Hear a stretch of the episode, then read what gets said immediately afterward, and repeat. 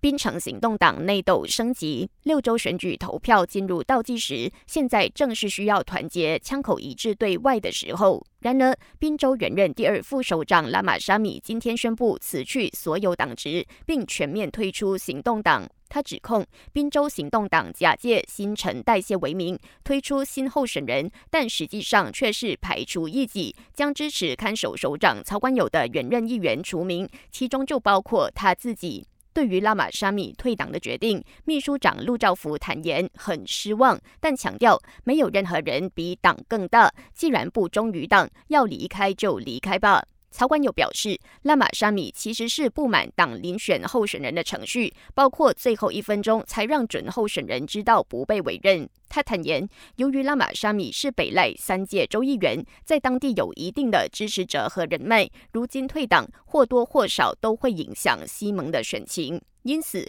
他呼吁所有合格选民，这个星期六八月十二号一定要踊跃出来投票，因为每一票对团结政府都很重要。随着行动党内斗升级，不少人都在关注周选后，团结政府各个成员党会不会改变立场，撤回对首相纳杜斯里安华的支持。对此，旅游部长兼沙拉越民进党主席纳杜斯里张庆信率先表态：不管团结政府在六州选举的结果是好是坏，沙拉越政党联盟 GPS 都会继续支持团结政府。感谢收听，我是子琪。